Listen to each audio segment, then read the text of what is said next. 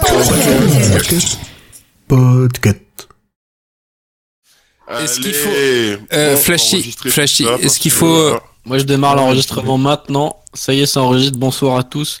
Ah, il faut que j'enregistre aussi, ouais. Ici, Senior, Salut à tous les amis, bienvenue sur ce podcast super sympa. On est vraiment trop heureux d'être là ce soir, les amis. faux. Eh ben, casse-toi, vas-y. Parce que là, il y a personne qui tient le stand CGT. Hein. Flash Il a dû euh, lâcher euh, ça et les merguez pour venir enregistrer le pauvre. euh. Ah. Que c'est un la- message. La proportion. Oui. Est-ce qu'il, est-ce qu'on, est-ce qu'on a besoin de, de TPL, euh, genre de choses Enfin, co- Non. comment Bah Eh, si, normalement, t'inquiète il frère, t'inquiète frère, y a pas de souci, y a pas de souci. Mon mais- TPL, c'est euh, les tweets d'Emmanuel Macron maintenant. là. vu Oui, non, mais j'ai vu, Voilà, j'ai vu ça, les tiens, le- Il mec. y a un seul TPL par podcast. Et un et ce long. sera sur Emmanuel Macron pour faire une respiration sur le sujet. Non, D'accord. Ou sur la neutralité du net. Ouais, ou sur la neutralité. D'ailleurs, je propose qu'on revienne à un podcast Il a raison, Manu. sur la neutralité du net, où on parlerait effectivement des écoutez, GAFA. moi, j'attends trois choses de ce podcast là qu'on enregistre ce soir le don de la sagesse, votre engagement et bien sûr votre liberté. hein. Merci. Parce que nous sommes la nation euh, française. Le plus important, c'est la liberté. Bon, commençons. Et commençons justement par cette annonce. Comme vous le savez, l'école des facs fait partie du réseau Podcastéo, un réseau d'entraide entre podcasts. Et dans ce cadre, nous vous proposons d'écouter le podcast Capteur d'écran. Capteur d'écran, c'est une émission mensuelle consacrée au cinéma, où un film choisi par un membre de l'équipe est passé au radar. Par exemple, nous avions, pour le dernier épisode, un des derniers épisodes, nous avions le boulevard de la mort de Tarantino ou encore Dead or Alive de Takashi Miike. Alors c'est capteur d'écran à retrouver sur toutes vos plateformes de podcast. Coupé. Sexe, politique, absurde, internet, numérique et gadgets en tout genre. Bienvenue dans l'école des facs.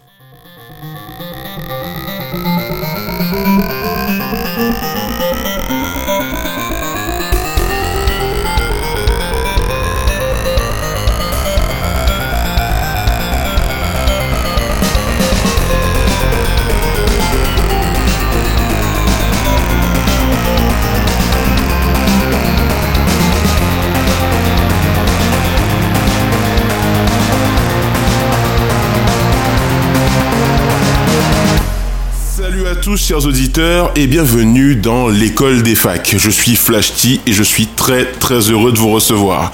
Alors une école des facs placée sous le signe du changement. D'une part parce que bah, nous changeons la forme en faisant notamment une animation tournante, ce qui explique ma présence euh, au micro en début d'émission. Et d'autre part parce que nous allons faire évoluer la thématique du podcast. Euh, on, va, parler un peu moins en fait de technologie et ouvrir les portes et les fenêtres de l'école des facs pour accueillir des sujets un peu différents. Et nous allons d'ailleurs commencer en parlant cinéma et séries. Mais d'abord, laissez-moi vous présenter les amis du studio virtuel. On a tout d'abord euh, Sous-X, l'ange du son. Salut à, Comment vas-tu Sous-X salut à toutes et à tous, ça va très bien. Et toi, Flash? Comment vas-tu? Ça va très très bien, écoute. Euh, J'ai la chance d'avoir avec moi les meilleurs. T'es pas trop stressé de, de prendre euh, le lead euh, de cette émission? J'ai vomi six fois. Pendant l'intro, ça qui est assez un peu assez original.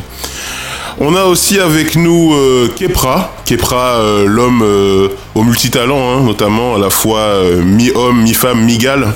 Euh, Comment Bon, bonsoir. Je, je ne sais pas comment réagir à cette introduction. Je suis Non, flatté. ne réagis pas, ne réagis pas. Ça l'entraînerait. Si je ne suis, tu ne bouges pas, on ne te voit pas.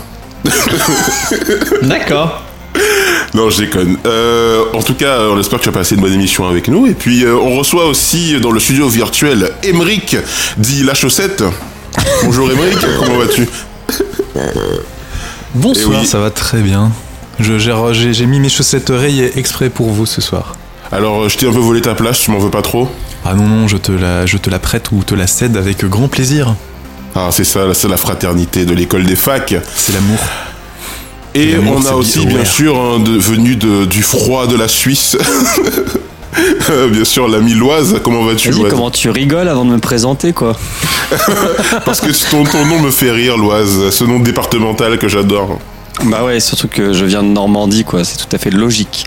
Bonjour Flash, bonjour à tous et bonjour à Manu. Manu, Manu Macron, bien sûr, hein, qui est le meilleur ami du prochain invité, bien sûr. Comment vas-tu, Cosmo? Eh ben, ça va très bien. Et toi, Flash Comment tu vas? Eh bien, écoute, en ce moment, en période de grève, que vous comment veux-tu que je me sente? Je suis très heureux. Et toi? Alors, je tiens à préciser que ce soir, je suis sponsorisé par le jus pomme raisin cranberry. De chez Voilà. Innocent Non, je vais pas dire la marque du coup, puisqu'on n'est pas vraiment sponsorisé en fait. Ainsi que le CGP issu de rail. Mais Oui, parce qu'il faut bien sûr prévenir les, les, les rouges, les amateurs. rouges, euh, comme le podcast euh, L'école des facs. Il faut prévenir les amateurs de l'école des facs. En fait, le podcast aussi s'ouvre, euh, bien sûr, à la publicité. Et pr- préparez-vous à avoir quelques placements produits durant l'émission. Euh, je commence par SNCF, bien sûr. SNCF, c'est tout ce qu'on aime. Et le dernier, last but not least, le, le champion, euh, toute catégorie euh, du, du podcast et des aphorismes. J'ai bien sûr cité François Courtis. Comment vas-tu, François? Euh, ça va bien, euh, bonsoir euh, Éclairti. Et bonsoir. Ah. Mais Podcast monsieur, en de la plus, c'est francophonie, bien sûr. J'avais préparé cette blague, mais ça devait être éclairté en fait. Éclairoté. J'ai mis deux jours à l'écrire. Attendez-vous à voir ma chronique. Alors, euh, les amis, vous êtes réunis ce soir autour de moi, et ça j'en suis assez fier, n'est-ce pas Bon, Euh, pour parler donc de cinéma et de séries, puisque le thème du jour c'est cinéma, série TV qui gagnera la bataille de notre temps de cerveau disponible. Alors, euh, Ah, commence pas à spoil.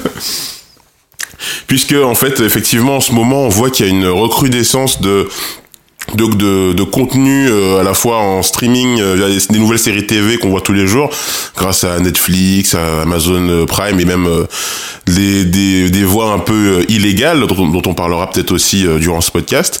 Et en même temps, on a le cinéma qui semble se sentir se, se sentir de mieux en mieux, on va dire, avec des des résultats au box-office assez impressionnants pour certains films, avec pas mal de films qui dépassent le milliard au box-office. J'ai l'impression qu'il y a une tension entre ces ces deux arts. euh, et j'ai envie de savoir aujourd'hui qui, selon vous, euh, peut remporter euh, la bataille. Donc on va commencer bien Ton fils, par parler. bien évidemment. hum Ton Oui, fils, bon. bien évidemment. Bah bataille, il fallait pas qu'elle s'en aille. Oh. Alors, ben, l'émission va s'articuler euh, en, en- en trois phases. Premièrement, on va parler euh, bah, des séries, euh, de ce nouvel âge d'or hein, que, que vivent les séries actuellement. Après, on va essayer bah, de voir si le cinéma, ben, c'est un média qui a encore du sens et de l'importance. Est-ce qu'il est vieillissant ou pas? Et puis après, bah, vous me donnerez votre avis, tout ça, euh, sur bah, le, qui sera victorieux. Alors, euh, certains d'entre vous ont l'air un peu pessimistes, notamment sur le destin de l'humanité, concernant, concernant euh, ces deux médias, mais en tout cas, ça va être intéressant d'en discuter.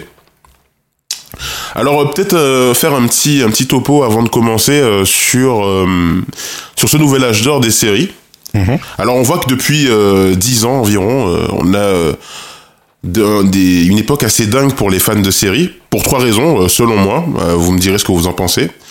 Il y a une augmentation finalement de, de la production value euh, sur les séries. On a de plus en plus de grands noms dans les séries. On a des grands acteurs, on a des grands réalisateurs qui s'intéressent au, monde des séries, des auteurs aussi. Enfin, on a vraiment des équipes de production qui sont du niveau de ce qu'on voyait dans les dans les grands films de cinéma.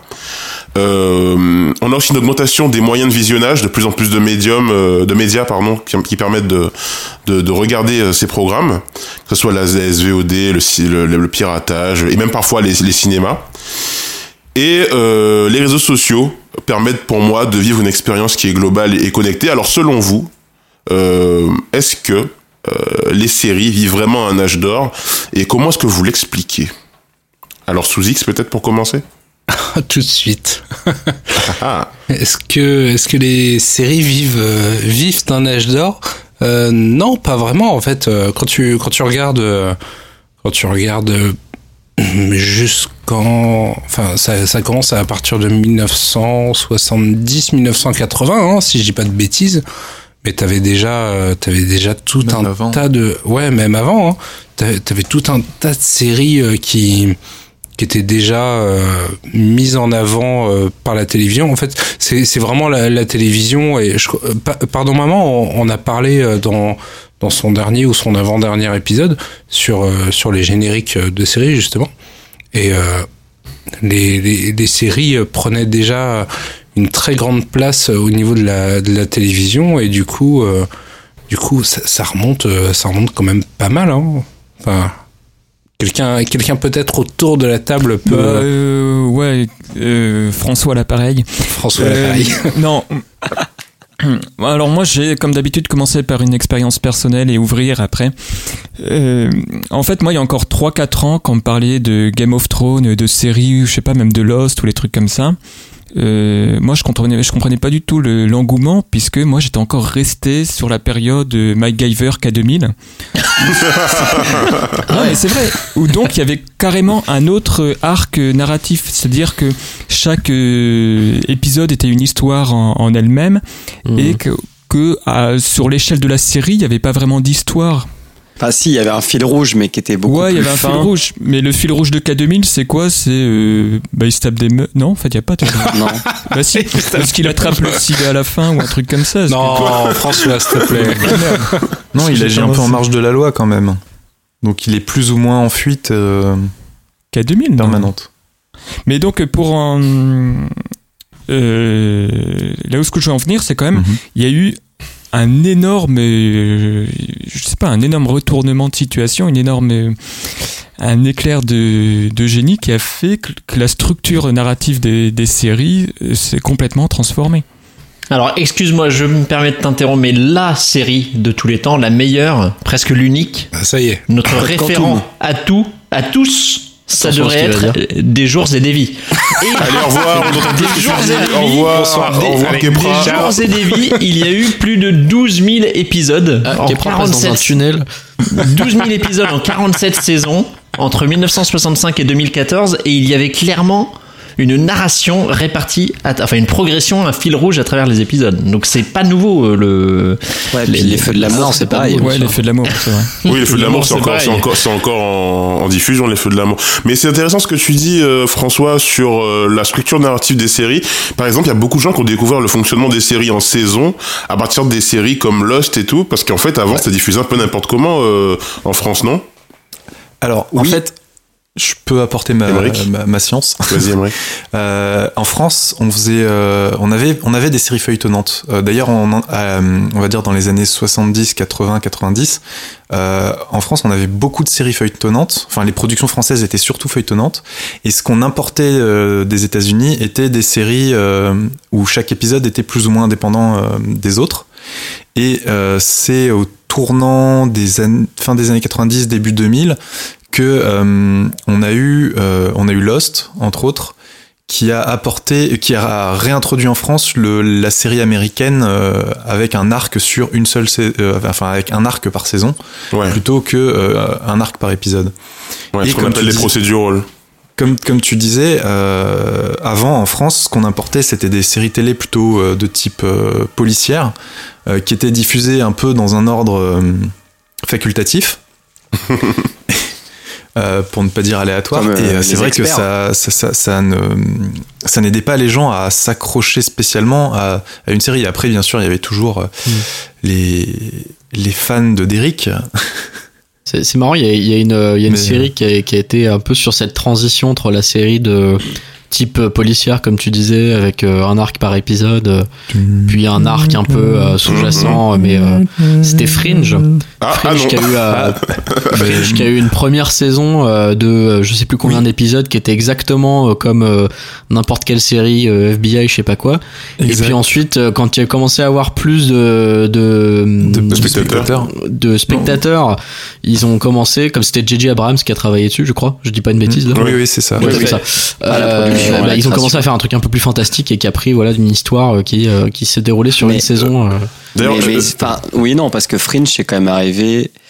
Euh, oui, c'est trois c'est ans assez après tard. En fait, je pensais que C'est assez parler- tard, mais la série a transitionné un peu entre Voilà, les je deux. pensais que Bah, bah, parlais- Fringe hérite pas mal prendre des d'X-Files. risques financiers parce ça, qu'ils savaient qu'il y avait des gens derrière quoi. Je Je pardon. pensais que t'allais parler d'X-Files et euh, Ouais, parce que. X-Files, X-Files, ouais, ouais. il y a un fil rouge quand même qui est assez présent.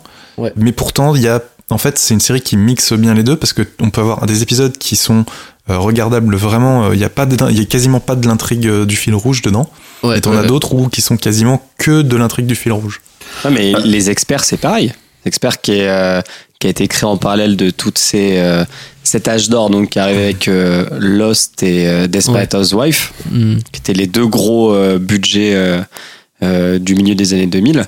Enfin, les experts, ça reste tout à fait regardable comme euh, un épisode de Code Ouais, Quantum ouais, ou de. Magicien. Quoi. Alors, justement, je, je, je rebondis là-dessus parce qu'effectivement, euh, on a beaucoup parlé de la structure narrative justement qui a évolué, qui a permis d'avoir des, des grandes séries, euh, des grandes fresques euh, sur le long terme avec des fils rouges. Mais euh, les séries euh, aussi, euh, comme on disait, les procédurales, comme les experts, comme New York Unité Spéciale, etc., ont quand même continué euh, à, à perdurer et à avoir du succès. D'ailleurs, les séries qui ont le plus de succès aujourd'hui aux États-Unis, c'est les séries non feuilletonnantes, on va dire. Et, et du coup, euh, moi, ma question, c'est est-ce qu'au-delà de cette structure narrative, vous voyez d'autres éléments qui peuvent expliquer le succès euh, des séries aujourd'hui chez Bah, les gens? Clairement, il y a le budget. Hein. Enfin, la, la production qui a eu lieu euh, donc au milieu des années 2000, tu as des séries qui maintenant valent, enfin, qui coûtent beaucoup plus cher que des films, alors que c'était pas encore le cas euh, euh, fin années 90, euh, début années 2000. Et euh, c'est- enfin, il n'y a pas de secret, mais ça a été l'argent en fait. Sur la, sur la durée, quand même, une, euh, Friends, euh, les, les- le budget par épisode était monstrueux avec les cachets en millions de dollars Ouais, de, chaque, euh, de chaque acteur. Hmm.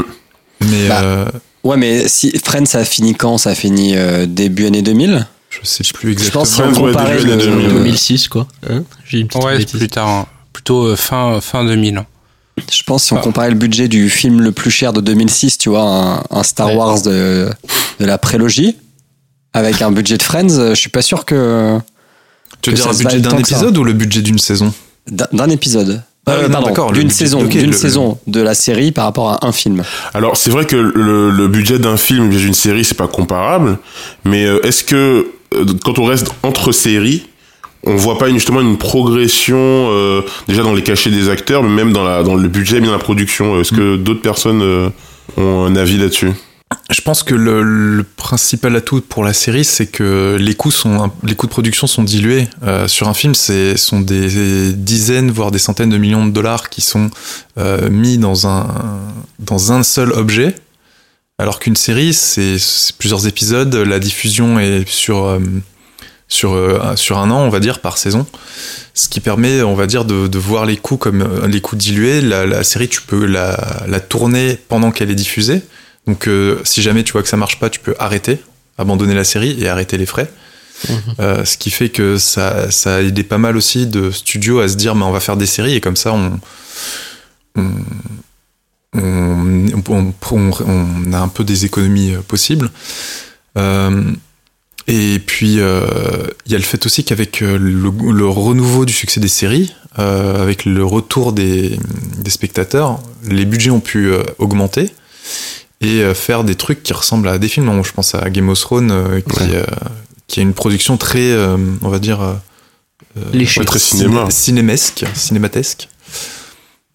Cinématographique. C'est très cinéma parce qu'ils ont amené des gens du cinéma dans les dans le monde des séries. C'est-à-dire que dans les années 2000, la série c'était euh, le, le, le pas le parent pauvre, mais c'était c'était pas très bien vu, tu vois, d'aller faire d'aller en tant que réalisateur d'aller d'aller tourner des épisodes de séries. Alors que pas mal d'acteurs sont sortis de, des séries pour euh, devenir des stars de cinéma.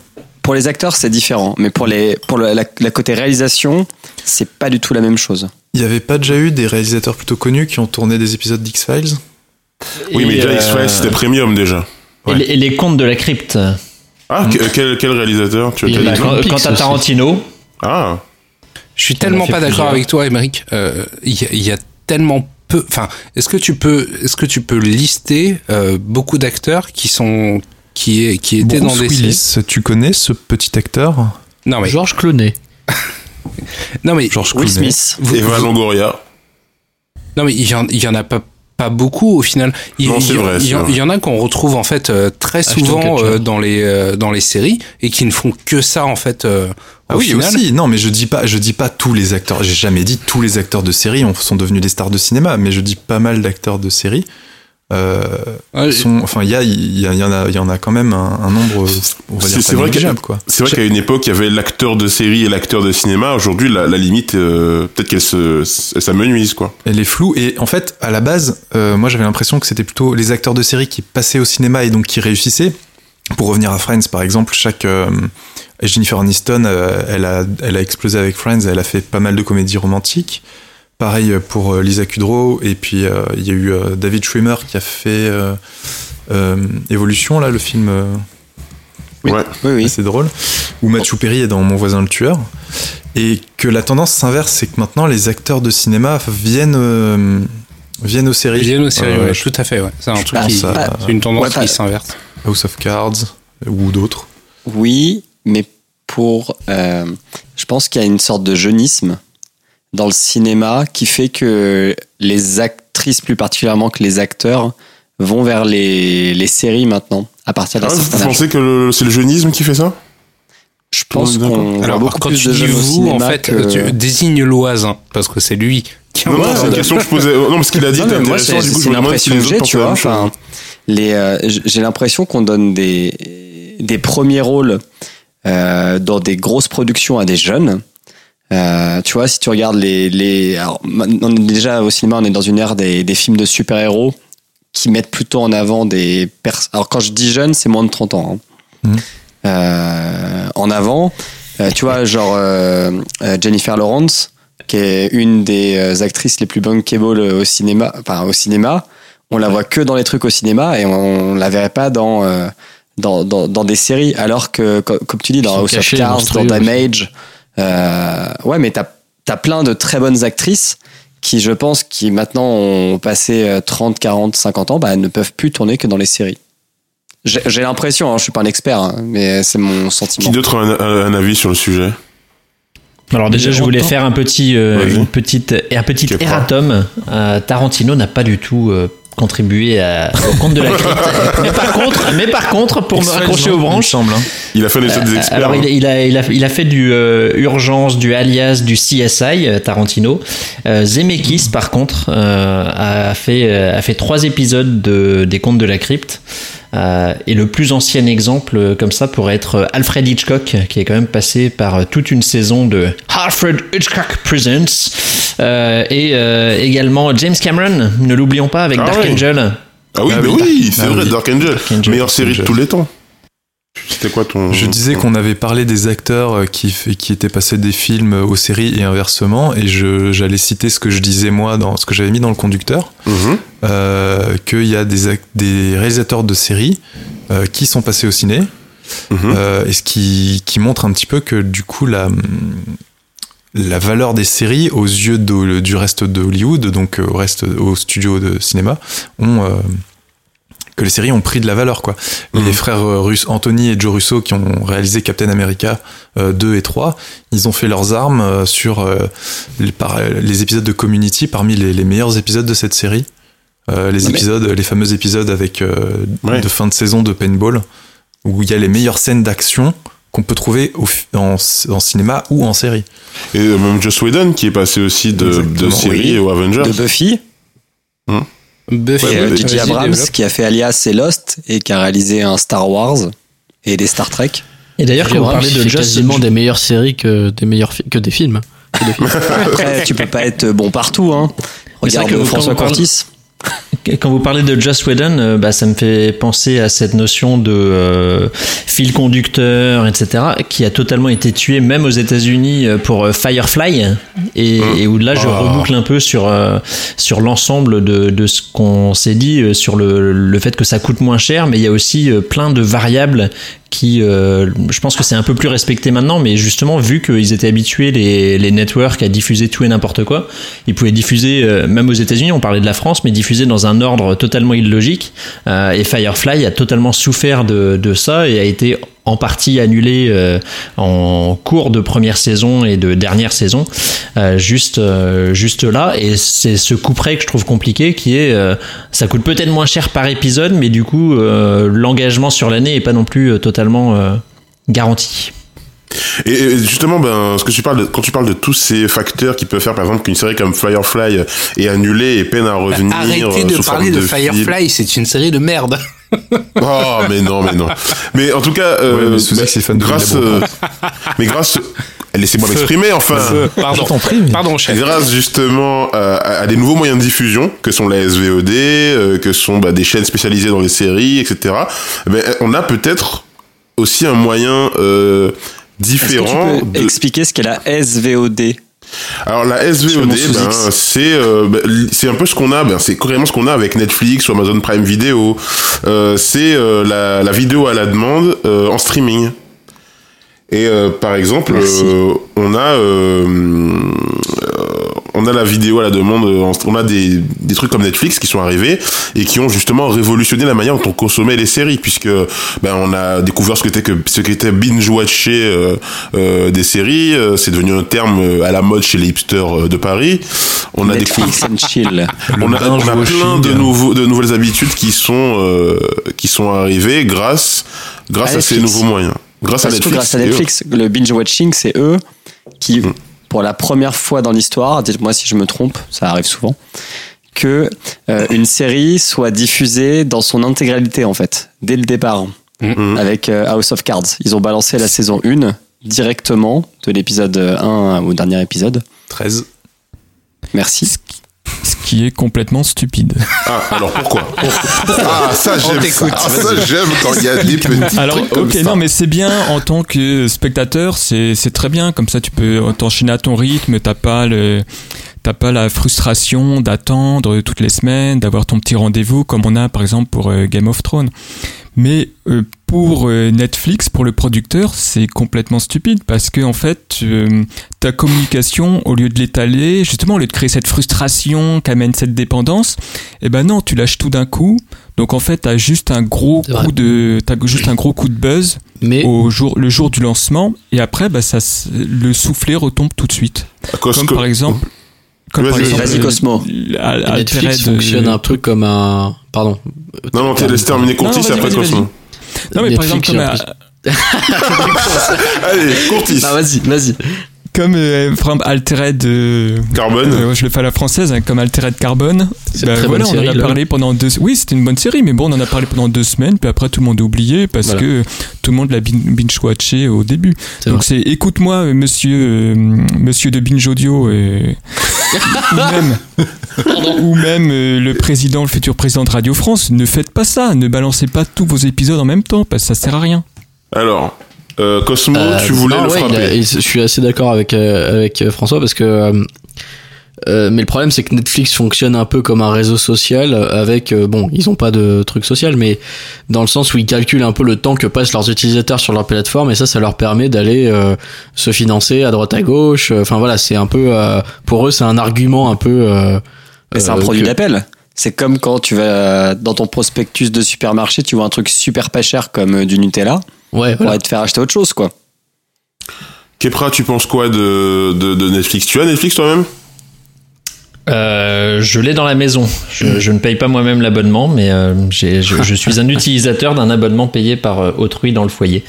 Euh, je pense quoi? Je pense que à l'image d'un Apple qui a optimisé ce qui se faisait avec iTunes, ils ont bien réussi à simplifier un- une démarche. où, Au final, ils se sont rendus compte que le binge watching, je pense, existait déjà, mais de manière niche et sur des séries qui étaient déjà sorties. C'est-à-dire qu'il y avait déjà un début de bouche à oreille où les gens entendaient parler. euh, on parlait de, de Lost, mais je me souviens, un 24 était typiquement euh, adapté au, au binge watching.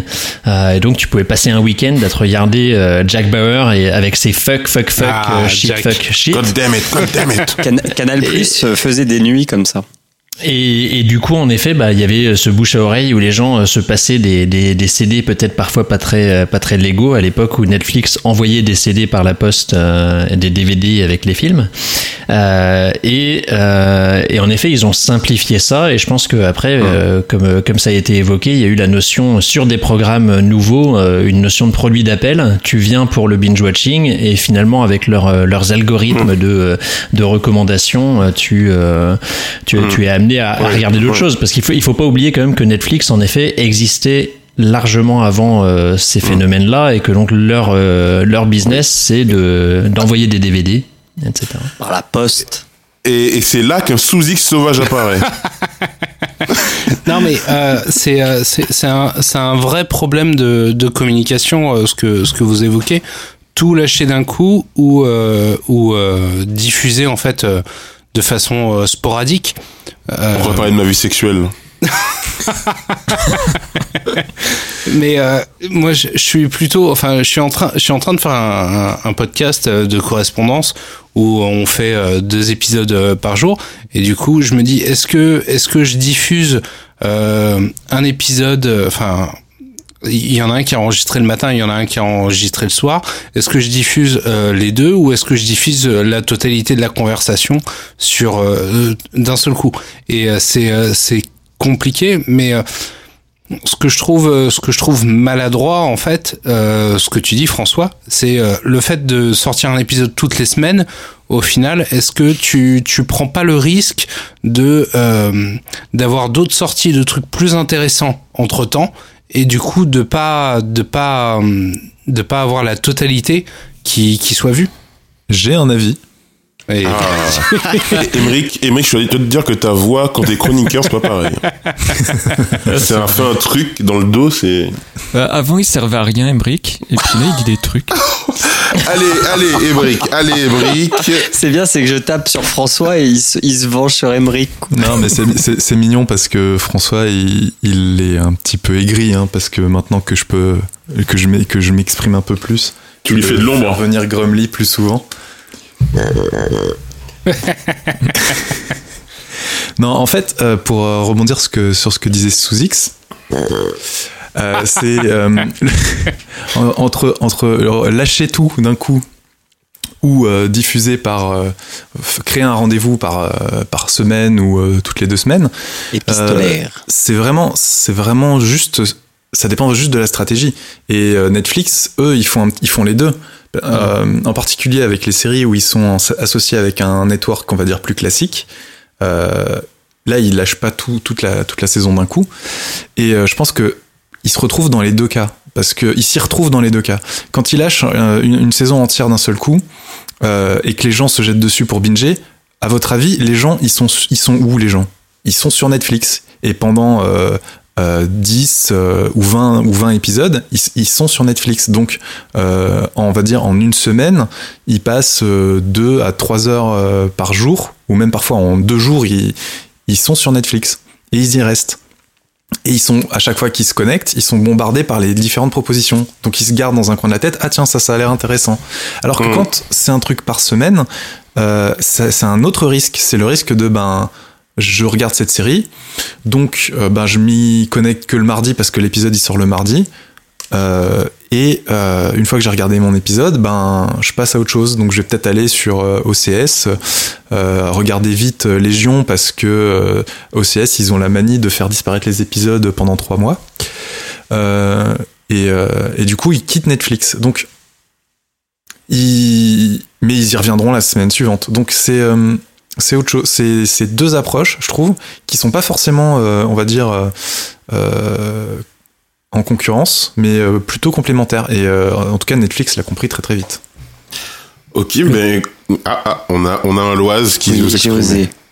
Le, le pragmatique que je suis comprend l'approche de Netflix et comme le, le dit Cosmo, si j'ai bien compris l'aspect euh, produit d'appel, enfin faire venir des gens sur leur site en balançant un truc et puis après les gens vont peut-être rester puis vu qu'ils ont payé le, euh, l'abonnement pour un mois, ben, ils vont aller voir d'autres trucs et puis ils vont ils vont se Mhm. prendre au jeu.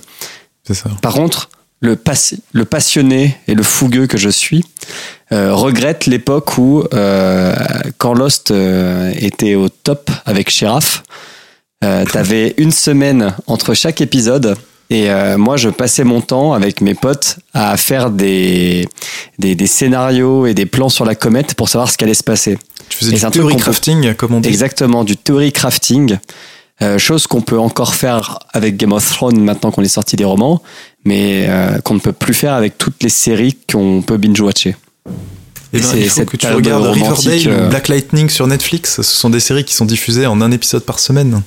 Oui, en fait, Netflix, euh, voilà, c'est ça, c'est pas non plus obligatoire de d'avoir le, le de binge watchage. Il y a plusieurs manières de consommer. C'est ça qui est bien. Ils laissent le choix, comme la Switch. Je sais pas pourquoi je dis ça. Moi- Enfin, moi, je, je- reste persuadé que le, le binge, c'est quand même euh, une façon de, de contrôler les masses euh, pour, les, pour les empêcher de faire la révolution. Voilà. Et c'est sur cette, cette euh, pensée hautement philosophique et que chacun d'entre nous devrait intégrer Pas du tout Euh, dans euh, sa vie de tous les et jours. conservatrice. Euh, vraiment Donc on va peut-être passer, on va du coup passer à la reco.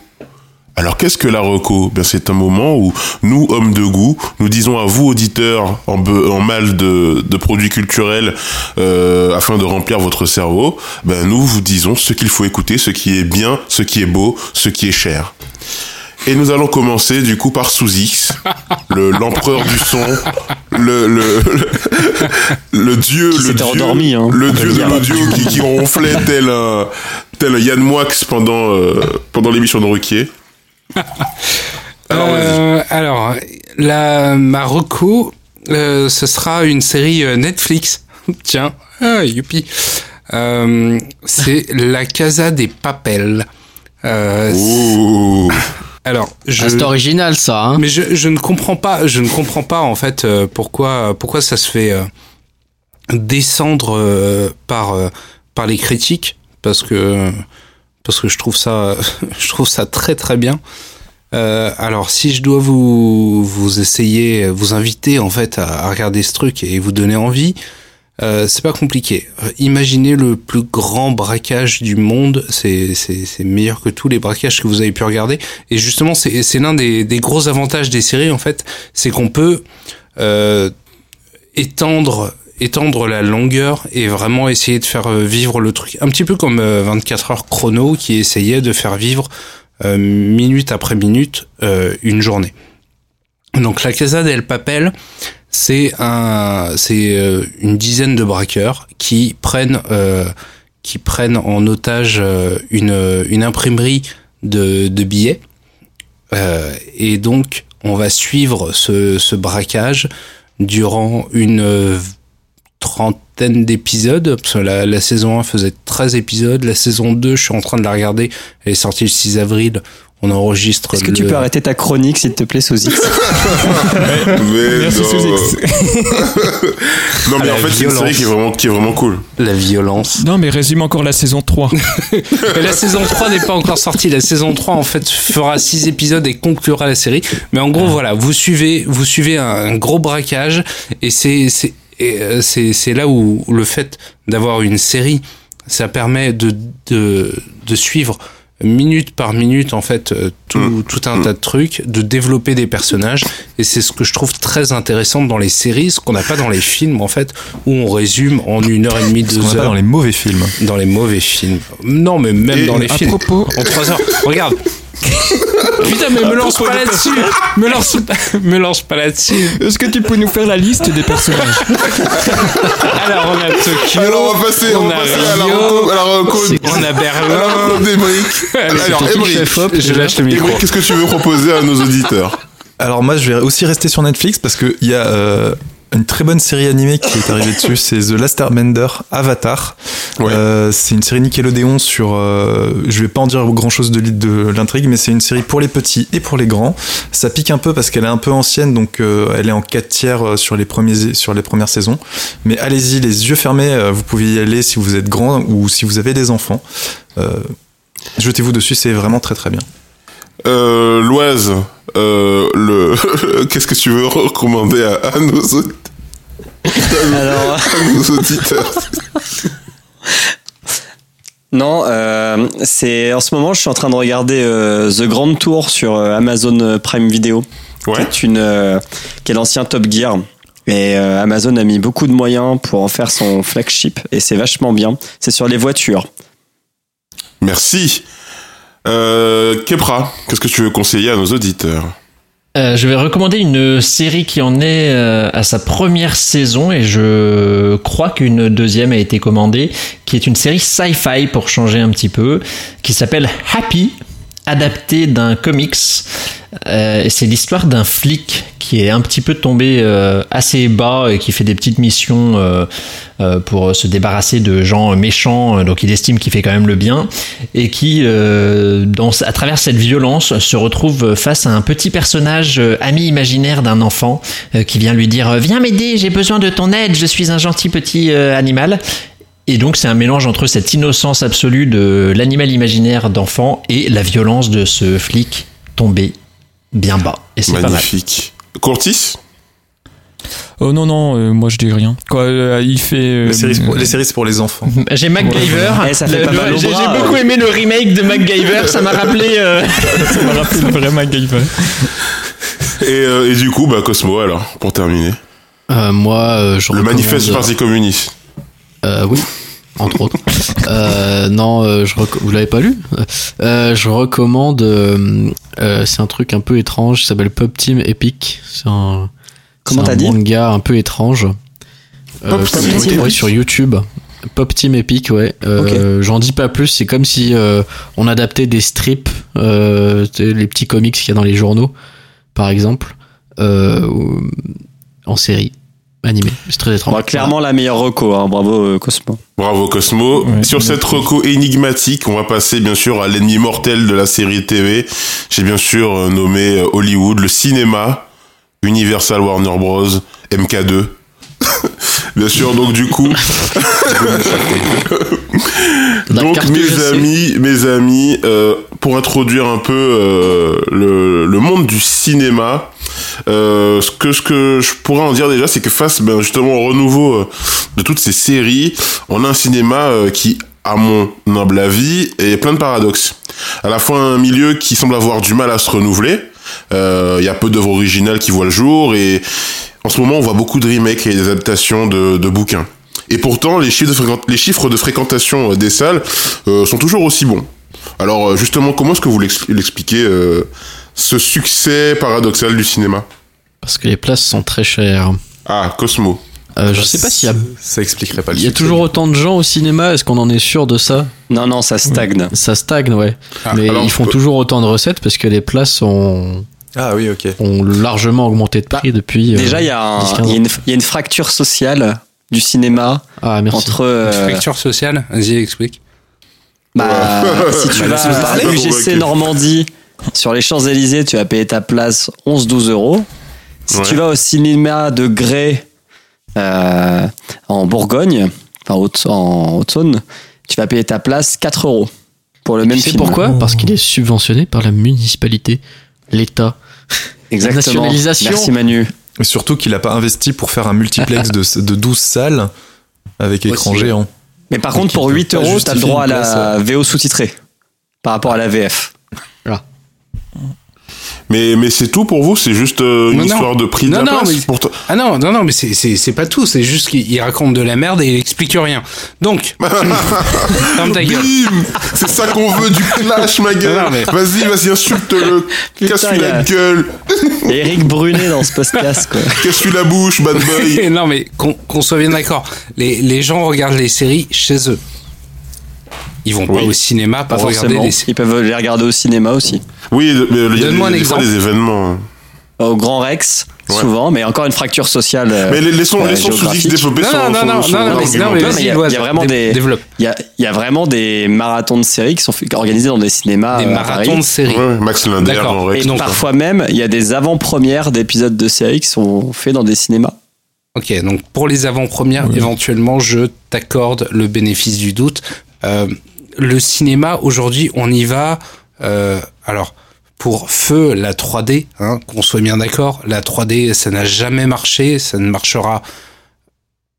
Hmm, Ça marchera peut-être un jour, mais pour le moment, pour le moment, ça fait 10 ans qu'on nous vend la 3D avec Avatar. Waouh, yeah. le, le, le film qui ramènera tout le monde au marchait cinéma. avec Avatar. Bah, ça marche avec Avatar. euh, T'as la 4DX avec euh, Black Panther, par exemple. Il y a des Mhm. trucs, quoi.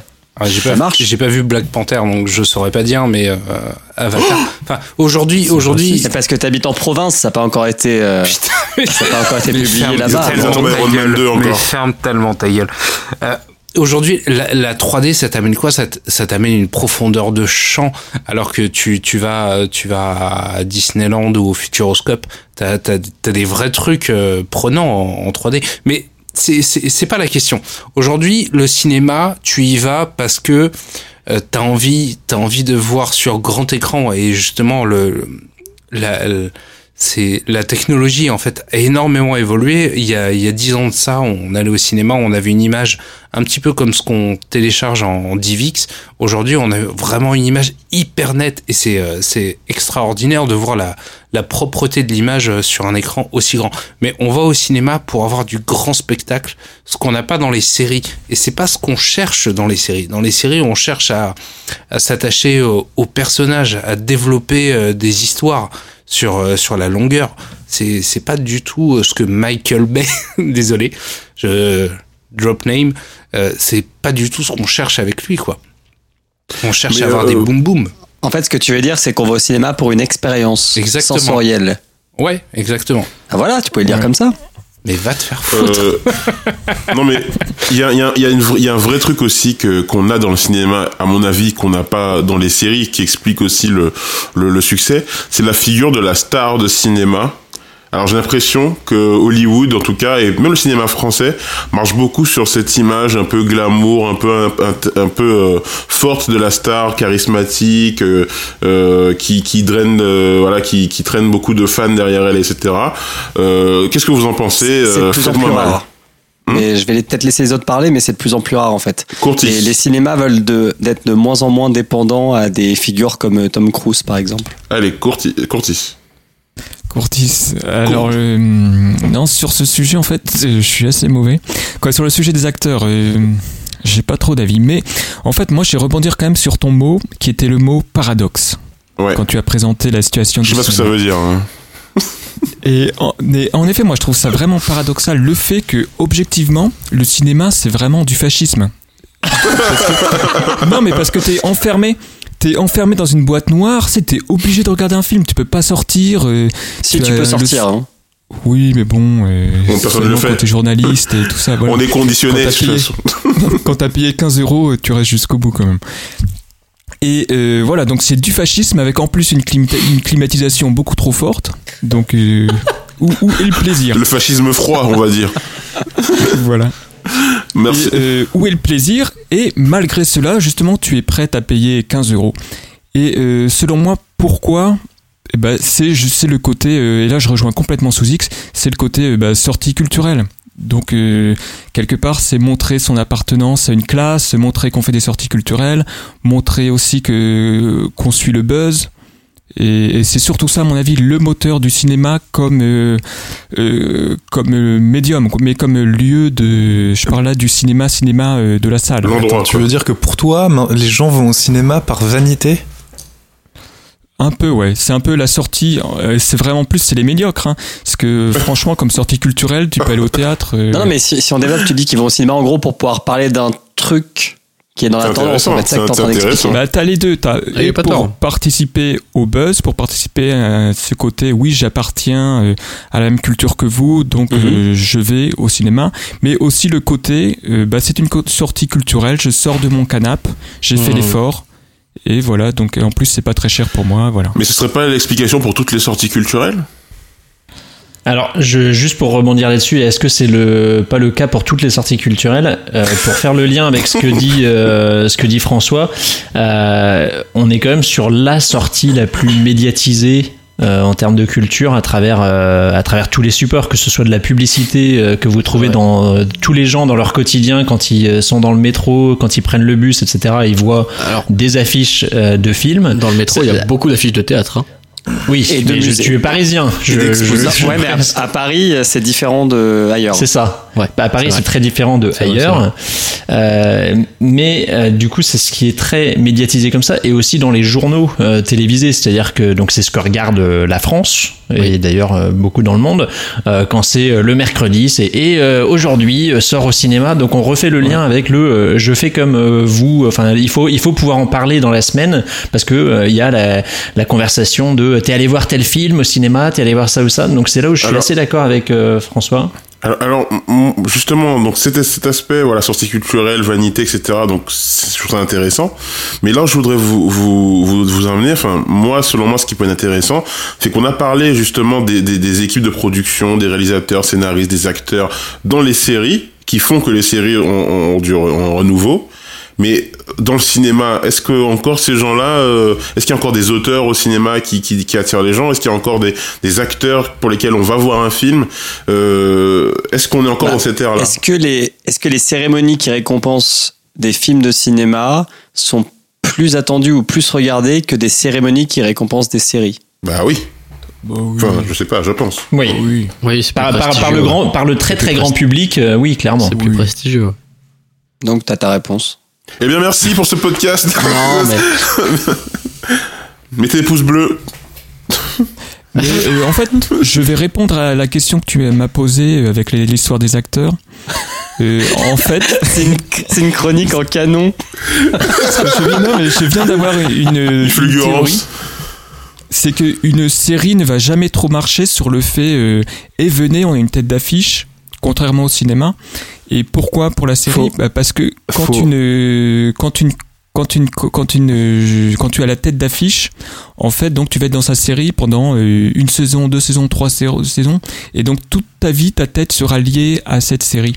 Et donc en fait, tu vas euh, griller toute ta carrière, quoi. Il faudra que tu attendes que toute ta carrière sera complètement grillée à cause de cette série. Je suis totalement Oui, d'accord. donc, faut te- Enfin faux. Euh, je crois ça, ça marche, ça, ça marche l'exemple- avec des petits acteurs. Kevin Spacey et qui était la tête d'affiche d'House of Cards jusqu'à ce qu'il se fasse virer il y a pas très longtemps pour euh, des problèmes de mœurs.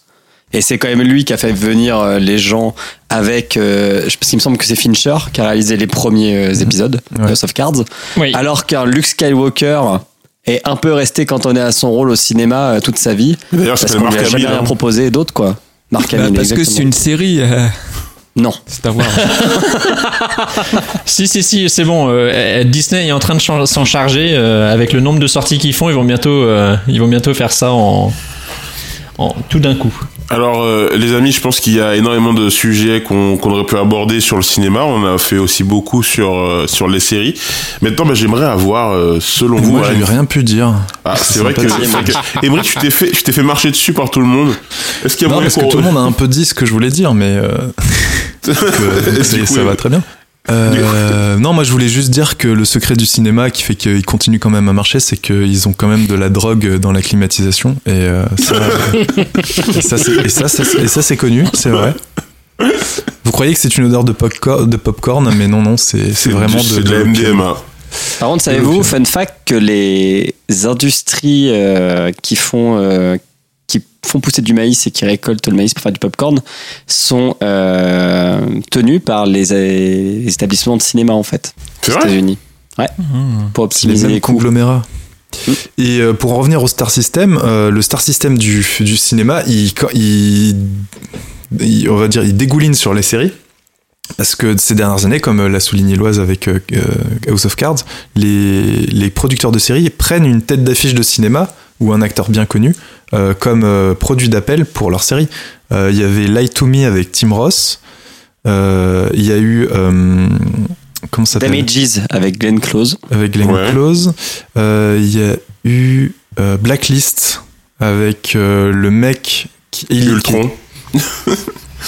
C'est Ultron. C'est Ultron, c'est l'acteur qui fait Ultron euh, dans Black. C'est aussi l'acteur qui, qui a fait euh, dans Stargate le film euh, Daniel Jackson, Entre autres. Bref, des donc le il y a cette- et puis euh, les acteurs de séries étaient enfin, sont quand même euh, pas forcément de toutes les séries, mais il y a quand même des acteurs des, des, séries qui jouent sur le Star System.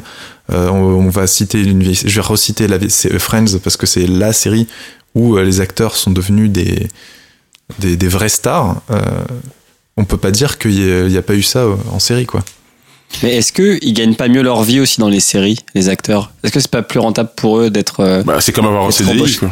Ouais, c'est ouais, quasiment un CDI, effectivement. comme Et- quoi la lutte sociale, ça passe aussi par les séries Ouais. Alors du coup, euh, on a parlé des- du cinéma, on a parlé des séries. Alors pour conclure euh, ce podcast euh, fort intéressant ma foi, euh, j'aimerais bien euh, avoir votre avis du coup, lequel de ces deux médias, de ces deux médiums, finira par emporter euh, notre temps de cerveau disponible qui euh, sera, quel sera le, le support euh, avec lequel nous allons le plus euh, interagir pour avoir des films, des séries je, je, je pense sincèrement que, que, les, que le cinéma ne va pas mourir. Ça, c'est sûr et certain. Les gens veulent du spectacle et les moyens sont dans le spectacle. Donc, euh, les gens continueront euh, à aller au, au cinéma. Après, personnellement, euh, je pense que les Français ne sont pas prêts. Euh, bisous euh, François. Mais euh, j'ai une nette préférence euh, pour les séries et pour le, le développement euh, sur les personnages, même si ça même si ça tire en longueur euh, pour certains. Euh, Qui d'autre a un avis à donner sur le sujet pour terminer, pour conclure? Moi, je vous propose de, de vous projeter un peu dans, dans le futur. Dans un futur où le, cinéma et les séries euh, sont indistincts l'un de l'autre. Euh, où la on le voit déjà dans certains films euh, où on peut distinguer très clairement les, trois les fameux trois actes. Et, donc, pourquoi ne pas envisager un cinéma où les différentes parties du film pourraient tenir indépendamment les unes des autres ou carrément une série de films genre à la, à la Star Wars en une trilogie qui serait euh, découpée sur, euh, on va dire, diffusée euh, sur euh, six ans, une année sur deux, mais au final où, où chaque épisode sortirait au chaque épisode sortirait au cinéma et serait aussi possiblement diffusé en série de euh, d'épisodes de euh, 40 de mini-séries de 40 minutes chacun. Ce que tu dis arrive déjà au final, hein, puisque là. Euh, euh, avec ce- toute la folie euh, Marvel euh, Universe, là, on a eu Black Panther le mois dernier. On oui, a, mais ce mois-ci, on Panther, a que Black Avengers. Panther est regardable en, euh, en 3 ou 4 morceaux ah, je voudrais pense pas dire que c'est comme ça qu'il faut le considérer. Moi, je considère la, la série euh, comme étant l'univers Marvel. Mais oui, si tout. tu considères le- le- l'univers des films Marvel, oui, ça peut être considéré comme une énorme euh, série avec des épisodes de 2 heures à 3 heures de, de- Mhm. de durée. Ouais. Mais moi, je vous suggérais encore quelque chose d'ailleurs, de- d'encore plus hybride, hein, où tu pourrais carrément, on pourrait carrément découper les films en euh, épisodes de, en mini épisodes pour être euh, qui pourraient être vus indépendamment pas, pas forcément indépendamment les uns des autres mais qui pourraient être vus euh, vus les uns après les autres parce qu'on Du a coup, vu ça sur s'appelle certaines- une série, ça, du coup. bah, oui, mais qui serait diffusé au cinéma Et, euh, et un gros budget. et avec un, des budgets qui Ouais, mais avec ça, ça, le- ça, ça arrive déjà. le parce que quart de tous les milliard- trucs le- la- indépendants, la ils sont en train de mourir. Euh, le- les budgets se. Enfin, il y, a- il y a de moins en moins d'égalité sur les budgets. C'est-à-dire que les- t'as que trois projets dans l'année qui prennent 90% des budgets des studios, quoi. parce que Comme dans le jeu vidéo. Je, je conclus vite parce que c'est- pour juste pour vous dire d'où m'est venue cette idée, c'est que il y a pas mal de séries, House of Cards a été cité, où il n'y a pas vraiment de cliffhanger à la fin de chaque épisode et au final, euh, tu peux on peut quasiment s'arrêter où on veut dans l'épisode sans être trop frustré. Mais Pour rebondir là-dessus, moi, c'est vraiment euh, quelque chose euh, qui me fait apprécier plus les séries aussi que, euh, que les films. C'est cette capacité à bien gérer le chapitrage de la manière d'un livre, euh, mais en réussissant à condenser ça en euh, 40, euh, 40 minutes, une heure. Et c'est vrai que j'y vois un potentiel, même que les séries, que ça reste un format de 45 minutes à une heure, que tu ailles au cinéma pour ça, que ça fasse aussi diviser le, le tarif, euh, et que du coup tu puisses aller euh, voir des, des, des choses avec euh, des budgets de production qui sont importants, et tu choisis pour le coup, pour faire le lien entre les deux et tout ce qu'on s'est dit euh, ce soir, tu, ça garde la logique d'expérience du cinéma parce que tout le monde n'a pas forcément un écran immense, immense chez soi, même si on va aller vers la diffusion sur un écran euh, euh, qui serait intégré à ton casque par exemple. Même pour si au avoir un niveau du budget, c'est plus logique de se faire un home cinéma à la maison que d'aller au ciné. Ah oui, mais même si la logique économique est là, je pense que la, la plupart des, du grand public euh, va avoir tendance à euh, voir le prix à la place plutôt que l'investissement global. Donc euh, il y a un potentiel pour, euh, pour cette, euh, ce futur que tu nous annonces. Du coup, Il y a ouais, plein de trucs différents en fait. Il y a euh, dans les, les- enfin, je, je pense que les séries c'est ce qui permet quand même euh, d'approfondir le plus une œuvre et comme vous l'avez dit, le, la, la tendance est à l'adaptation de d'un matériel littéraire, littéraire, que ce soit des romans ou des comics. Et forcément, les séries, de par la longueur des œuvres, te permettent d'approfondir plus et d'être plus euh, proche de ces œuvres-là. Enfin, qui n'a jamais entendu, euh, c'était mieux en livre, en sortant d'une salle de cinéma. Euh, Il y a aussi l'exemple de Dragon Ball euh, Super qui me vient en tête quand vous dites euh, faire des cross-match parce que J'ai peur que tu dises Dragon Ball Evolution. non mais les, les, les 25 ou 30 premiers épisodes de Dragon Ball Super, c'est deux, les deux films qui sont sortis il y a quelques années en fait. Ah, mais c'est vrai en fait. Donc euh, c'est possible de marier les deux. Euh, par rapport à ce que tu disais, Emmerich aussi, j'essaye d'être le plus le, le, le Vas-y, plus vas-y, vas-y. Cut, possible. cut. Mais euh, ce qui est marrant dans l'univers des comics, c'est que autant l'univers des séries et des films Marvel est un poil connecté, puisque les événements qui sont passés dans le film se retrouvent, notamment tout ce qui s'est passé à New York avec les Avengers, est une pas une toile de fond, mais fait partie du décorum euh, de la série des of euh. Defenders. Tu veux pas faire Là un point où- Batman là tout de suite? J'y arrive. Là où là où DC a un univers avec euh, son Justice League qui est totalement étanche avec l'univers des séries DC. Et tu vois, il y, a- il y a la série Gotham. Elle a rien à voir avec n'importe quelle œuvre cinématographique de Batman. C'est- Elle est bien Et, mieux. euh, et, et autant j'adore DC, autant je trouve que Marvel est plus intelligent en, en, en faisant un univers étendu à base de films et, et de séries qui t'oblige, si tu veux suivre tout, à voir tout, et qui est beaucoup plus lié à la culture du comics, où euh, en fait quand tu rentres dans un, des, un de ces deux univers, t'es obligé, si Mhm. tu veux tout comprendre, de tout Mhm. lire. Courtis. Vive le consumérisme. Ouais, moi, je reviens sur ce qu'a dit euh, Emmerich, c'est-à-dire un, euh, un espèce de médium accordéon. Donc, en fait, quand, tu es chômeur, tu as beaucoup de temps, donc tu peux lire le livre. Euh, si tu es français, donc tu travailles 35 heures, donc tu as un peu de temps, donc là tu regardes la série. Et bah, si tu es normal, euh, tu Si travailles beaucoup, normal. t'as pas trop le temps. Tu n'es pas différent.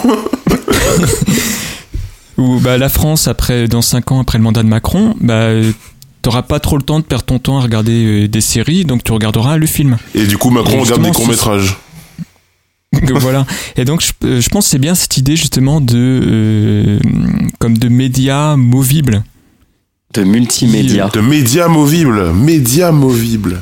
Non, bah, dans le sens de médias accordéon, c'est-à-dire que en fonction de ton temps, en fonction de ton euh, de tes besoins, en fonction de ton intérêt sur un produit, mais il sera modulable. Sa longueur sera modulable. Est-ce que tu veux rentrer dans l'univers ou juste avoir une idée vague du truc? Comme moi, par exemple, au lieu de de regarder euh, euh, Game of Thrones, bah, je, lis juste les résumés sur Wikipédia, puis c'est bon. Voilà, parce que j'adapte euh, mon intérêt à la série. Ok, ben, je pense qu'on a eu les avis de tout le monde qui n'a pas pu exprimer son, ressenti sur ce sujet avant la fin, n'est-ce pas? Non, c'est bon, ça va, écoutez. Votre silence euh, est un, euh, est un, est un euh, truc. Attends, je recommence. Je recommence. Ne garde pas ça, Souzik, je t'en supplie. Donc, eh bien, euh, je pense qu'on a, on a tout dit euh, sur le sujet. Et euh, eh bien, euh, pour conclure, ben, moi, à mon côté, je dirais qu'effectivement, séries et films euh, sont des médias qui évoluent chacun dans, de leur euh, côté, mais qui s'empruntent à chacun euh, des, des, des éléments, donc qui sont intéressants. Euh, Ils flirtent, hein. L'un, l'un, ouais, ils flirtent carrément, ils font l'amour comme des bêtes. Et euh, mais en tout cas, je pense que les deux vont évoluer et finir par donner quelque chose de protéif, enfin de, de, avec une forme bizarre, mi-série, mi-film, à voir. En tout cas, c'était très sympa euh, ce nouveau format. J'étais hyper stressé de vous parler, les gars, parce que Tu d'habitude. t'en es très bien sorti. Ah bah merci, parce que d'habitude euh, être chroniqueur et pas animateur, bah c'est beaucoup plus simple. Enfin, Vous avez le job, euh, monsieur T. ah non, non, mais je pense que. De toute façon, à mon avis, le prochain, c'est sous X, qui a beaucoup de choses à dire sur, le, sur les végétariens, je crois. Oh, Mais euh, en tout cas, c'était euh, super sympa. Euh, merci à vous d'avoir donné vos avis, qui sont toujours éclairés. Et euh, on se retrouve pour un, un prochain épisode très bientôt. Euh, Est-ce qu'il y a un truc à dire sur les liker, partager, tout ça? Euh Non. Non, tout est écrit. Est-ce qu'on a- est-ce Ouais, qu'on on est n'arrête déjà au pas top. de, de, de, de, de Hmm quémander euh, comme des. Comme des Abonne-toi, mets la cloche. Ouais, Puis, euh, c'est tout. Partage, abonne-toi, euh, dis à tes amis de regarder et tout euh, pour faire monter les Et audiences. rejoins le Patreon. surtout Bien ne sûr, mets pas bien 5 sûr. étoiles. Et effectivement, ne donne pas d'argent. Bon, on Au dit quand revoir. même, quand même au revoir. Au revoir Car tout le c'est monde. gratuit. C'est toi le produit. À la prochaine. Au revoir. C'est toi le produit. C'est toi le produit. Regardez les séries.